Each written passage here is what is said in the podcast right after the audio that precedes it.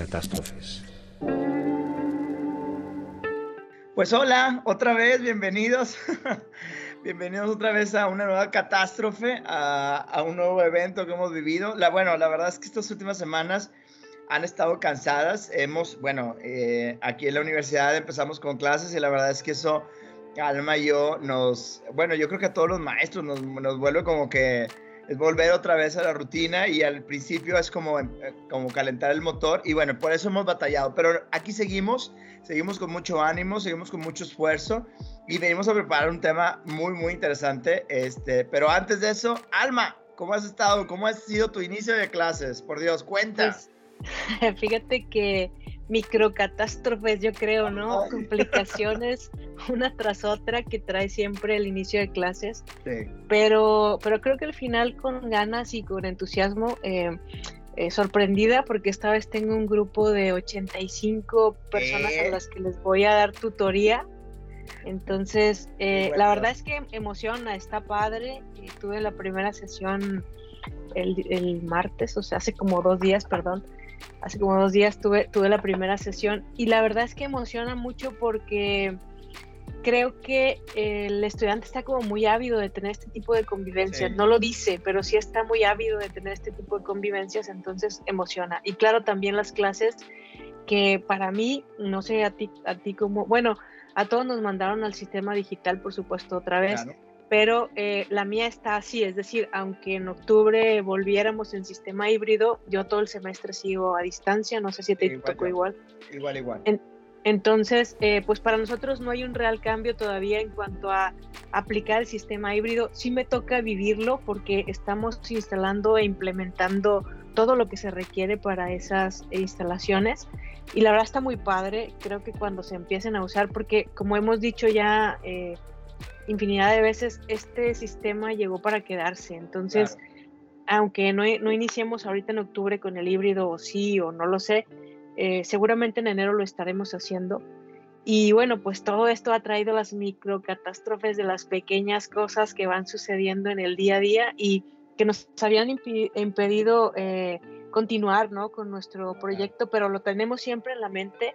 Y bueno, pues ahora acá estamos de nuevo. Pues ya estamos aquí, estamos con un... Digo, recuerden que estamos cada 15 días, ahorita nos atrasamos, eh, pero por inicio de clases, pero ya a partir de aquí, pues ya 15 días. Tranquilos, yo sé que están todos inquietos, aunque bueno, ese es otro punto. Bueno, vamos a hablar de este tema, que la verdad es que a, mí me emociona, porque la verdad es algo que también ha sido positivo, ha sido una catástrofe positiva, y es hablar un poquito de las cuestiones lúdicas, eh, cómo tenemos que emplear ahora cuestiones lúdicas en clase. Pero antes, por favor, porque a mí esta palabra me causa mucho conflicto, porque me cuesta mucho entenderla, explícanos un poquito, la, eh, Alma, ¿tú qué entiendes por una actividad lúdica?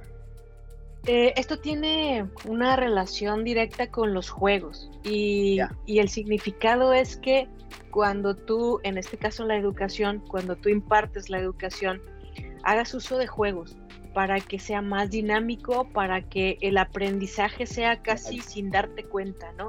Entonces, a eso se remite eh, finalmente, a aplicar mediante juegos al aprendizaje. Eh, y hay un montón de referencias que, bueno, pues ahorita no queremos aburrir a nuestro auditorio, eh, pero si a alguien le interesa el tema, la verdad es que el método lúdico es bien interesante porque se adapta a un entorno más entretenido para facilitar la adquisición de conocimientos. Entonces, a eso nos ayuda, a aprender sin, sin darnos cuenta prácticamente, ¿no? O sea que, a ver si entendí, prácticamente es que me tengo que vestir de payasito en las clases. No necesariamente, sino, sino que busques eh, ya sea aplicaciones o medios que te permitan que el aprendizaje, eh, además de que se lleva, además de que, de que lo toma eh, la persona, que se entretenga en el proceso, ¿no? Eh, por ejemplo, ¿te acuerdas el semestre pasado cuando nos estábamos preparando para regresar al sistema a distancia en agosto, que nos metieron todo el verano un curso súper intenso? Y hablábamos de, las clases de aprendizaje activo, donde el maestro tenía que olvidarse de aquella postura fija de, llegar y dictar clases, sino que ahora tenía que utilizar recursos, tiene, ahora tiene que utilizar recursos para sumar a la clase. O sea, ya nada más se trata de llegar, a dictar, sino en algún punto crear rompimientos para que el estudiante eh, también se relaje y tome el aprendizaje de esa manera. Claro, y es importante porque eh, cuando hablamos de lúdico no significa que es, a ver, porque también yo le, eso también yo le digo a mis alumnos, a ver, yo no soy un payasito, voy a tratar de hacerlo más eh, dinámico, lúdico posible la clase, pero tampoco soy tu payasito, ¿verdad? Digo, porque lo lúdico se hace referencia a eso, es hacerlo de manera divertida, pero sin perder o entender que hay un aprendizaje de por medio, ¿verdad? Así es. Y entonces empezamos a utilizar aplicaciones como el Nearpod, ¿te acuerdas? Sí, bueno. Y, entonces empiezan a hacer estrategias como, perdóname, como de acertijos. Y bueno, tú lo aplicas más esto porque haces eh, algo más complejo. Sí, de hecho, bueno, yo, yo te iba a preguntar, pero igual te comento, eh, digo, voy a contestarla aunque te haga la pregunta, ¿qué, qué, qué, herramientas utilizas para hacerlo lúdico? Yo en lo personal, a mí una herramienta que me funciona mucho es utilizar el Nearpod. Fíjate que cuando trabajo con Teams, eh, Teams me da la posibilidad de poder verla, hacer una presentación. Bueno, ¿qué es Nearpod para empezar? Nearpod es, una present es un formato de presentación. Es que tú puedas dar una presentación. Pero tú en esa presentación, tú puedes meter diferentes actividades o, o elementos o diferentes formas o muchas, muchas herramientas eh, donde tú puedes, para que sea más interactiva la clase y más interesante. Entonces, yo lo que hago, por ejemplo, es, eh, empiezo a dar una explicación, lo utilizo en Earpod, le pido a los alumnos que también se queden ahí en, en el mismo Teams y entonces están viendo lo que yo veo al mismo tiempo, yo voy dirigiendo la presentación, pero ellos lo van viendo en sus pantallas también. Eso también es bueno porque ellos pueden hacer screenshots o pueden hacer anotaciones ahí mismo de lo que están viendo. Ahora bien, tienen ciertas actividades que, por ejemplo, les digo, busca ahora una imagen sobre, no sé, estoy hablando sobre manzanas, busca ahora tú una imagen de manzanas. Entonces, eso ayuda también para que el alumno, en base a la teoría que yo le di, que él ya inmediatamente eh, busque o, o, le caiga más fácilmente la teoría que le acabo de dar. Pero como eso, hay muchas otras actividades que tampoco esto no es un promocional de Nirpod. Yo lo digo porque a mí me funciona muy bien. Algo que me ha jalado mucho. Ah, bueno, aparte tiene para poner videos y cuando ves los videos, tú puedes ponerles pequeños retos, preguntas o dudas a los videos. Puedes poner eh, productos en 3D, eh, que hay una gran variedad de elementos 3D. Por ejemplo, hoy, el día de hoy, en mi clase de discurso visual, vimos la Rosetta Stone o la, piedra de Rosetta, que es un elemento de comunicación de la antigüedad, eh, y lo vimos en 3D y eso es, una, eso es algo que lo puede generar el Nearpod. Pero también tiene este, quizzes, tiene entrevistas, o sea, tiene muchas, muchas herramientas. En lo particular, y por lo cual que me encanta el Nearpod, y creo que a mis alumnos que han llevado clase conmigo les encanta el Nearpod, es porque hay un jueguito que se llama Time to Climb eso, Alma, no tienes una idea cómo, o sea, nomás están esperando la clase para jugar eso. ¿Qué es el Time to Climb? El Time to Climb no es otra cosa más que un quiz. ¿Sí han oído hablar del término Kahoot? ¿Sí, no? Seguramente sí, porque muchísimos profesores lo utilizamos. Bueno, el Time to Climb es muchísimo más interesante y divertido para los alumnos porque ellos tienen que escoger un personaje como un animalito y ellos se tienen que adaptar como si fueran ese animalito. Entonces la idea es que ellos tienen que subir una cima, que todo está hecho en animación. Está súper básico, pero ellos se entretienen mucho. Y es la misma estructura, es contestar un quiz de manera eh, eh, bien, o sea, correcta, pero también la tiene que eh, gana más puntos el que lo contesta rápidamente. Entonces, pues están, ya te imaginas, están todos vueltos locos porque quieren contestar lo más rápido posible y entender un poquito lo que están haciendo. Puedes meter también imágenes, puedes hacer muchas cosas en Time to Climb y lo interesante es eso, tiene diferentes escenarios, eh, o sea, puedes eh, tú escalar la montaña, porque sería la traducción, en el Himalaya, debajo del agua o en el espacio. Y también, que es lo que me encanta, por ejemplo, hacen también eh, escenarios temporales, por ejemplo, en Halloween hacen el de Halloween y en el 14 de febrero hacen el de 14 de febrero, el del amor y la amistad. Y eso les encanta a los alumnos, o sea, la verdad es que es, es algo muy básico también, pero eso también me ayuda para como hacer una especie de resumen de lo visto en clase como un pequeño quiz rápido para que ellos también eh, las los ideas o las cosas que hayan complementado les queden más clara, eh, o sea, vaya, es comprobar que realmente hayan tenido eh, la información o que hayan aprendido. Otras de las cosas que ofrecen EarPod son reportes, Alma. Tú, por ejemplo, los alumnos pueden ir contestando preguntas o hacen actividades y tú puedes tener al final un reporte de todas esas actividades. Y eso también te ayuda para tener registros o para también saber qué tanto están aprendiendo los alumnos. En sí, esa para mí es la herramienta que más me ayuda. Obviamente utilizo otras cosas y otras herramientas, pero para mí el Nearpod es la herramienta que yo utilizo y que hasta a mí en lo personal me ha jalado muy bien con mis alumnos. De, lo que estás comentando, que, aparte te veo súper emocionado. Sí, a mí me encanta, me encanta. Mientras lo estás platicando. Rescato eh, varios puntos bien interesantes. Por ejemplo, atacas la inmediatez, que sí y es lo que intentamos también a través de este proceso de educación lúdica, ¿no? A ellos les gusta eh, que tener un resultado inmediato, quieren ver, quieren ver lo que están aprendiendo, quieren ejecutar. Entonces, en Earpod, como lo has mencionado tú, o Mentimeter, o todos estos, nos permiten que el estudiante esté haciendo quiz, pero de inmediato ve eh, su respuesta en la pantalla.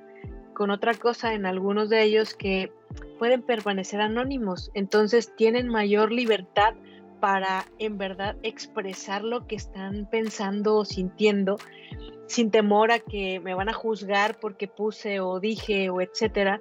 Em, entonces te digo, ese punto me parece bien interesante, el de la inmediatez.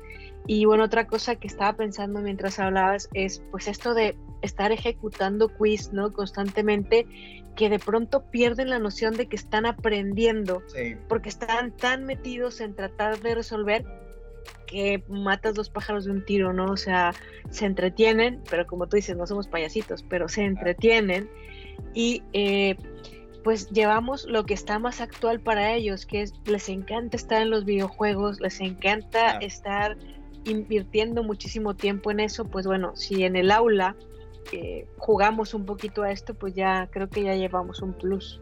Ahora, yo te hablo de un quiz de cinco preguntas, ¿eh? tampoco lo voy a hacer como un maratón, es como un resumen de lo visto en clase. Y, bueno, aparte también, por ejemplo, si tú conectas eh, en Earpods, eh, hay, un, hay otra aplicación en Teams que se llama Insights, ¿no? Eh, que hace cuenta que te hace reportes. Y lo padre también de Nearpods es que, por ejemplo, eh, bueno, tú sabes que yo me he quejado, que bueno, es algo que también yo he trabajado en lo personal, de que los alumnos no ponen el video. Repito, no los podemos obligar y es algo que ya habíamos aclarado. Pero también es la manera de saber si realmente los alumnos están participando o eh, más bien también motivarlos a que participen y que nos pongan atención en clase. Y ese es el ponerles actividades entre teoría y teoría, entre elemento y elemento, ayuda mucho a esa parte de, que no, ellos no se aburran, que no sea solamente un monólogo de parte del maestro, que llegue un momento en que ellos tienen que, contestar o que decir, les pones a hacer una actividad y eso también motiva mucho. Eh, Nearpods en Teams se conecta con Insights y te dan registros de cómo los alumnos están participando. Y eso también, bueno, si quieres pues un tema que podemos hablar de esa parte de los reportes, los insights, que también nos puede ayudar para saber qué los alumnos, quién se está metiendo, quién no está participando, quién está hablando, y que también te puede dar una idea también, tanto para calificar, pero también para poder ayudar al mismo alumno. Entonces, este, es muy interesante. A mí la verdad eh, me ha funcionado mucho, me gusta, me divierte, que también como maestro dices, bueno, de perdido, siento que estoy haciendo algo bueno y no estoy hablando a lo tonto solo en mi casa, ¿verdad? Y que buscamos la reacción también del estudiante, porque eh, yo creo que a nadie nos gusta estar hablando y de pronto hacer una pregunta y que se haga el silencio, ¿no? Porque dices, oh, ya me dejaron sola, o bueno, en tu caso solo, ya nos dejaron, o, o qué pasa, o sea, o no están ahí, o simplemente dejaron ahí la foto y se fueron. O sea, así, así como ellos tienen un montón de cosas que pasan por su cabeza, también nosotros, porque al hacer una pregunta que aparentemente es muy sencilla de contestar un sí o no, o si estoy entendiendo, no estoy entendiendo, me gustaría que me repitas tal cosa, o sea, algo que no es tan complejo de contestar. Eh, yo de momento quiero creer, perdóname, que, que, sería cuestión de confianza, que a lo mejor como apenas son, es la segunda clase, decir, bueno, todavía no toman confianza como para eh, explayarse y hacer muchas preguntas. Claro que sí hay gente que hace preguntas, pero los más eh, prefieren quedarse callados y pues eso también es, pues es un poco, no sé cómo decirlo, porque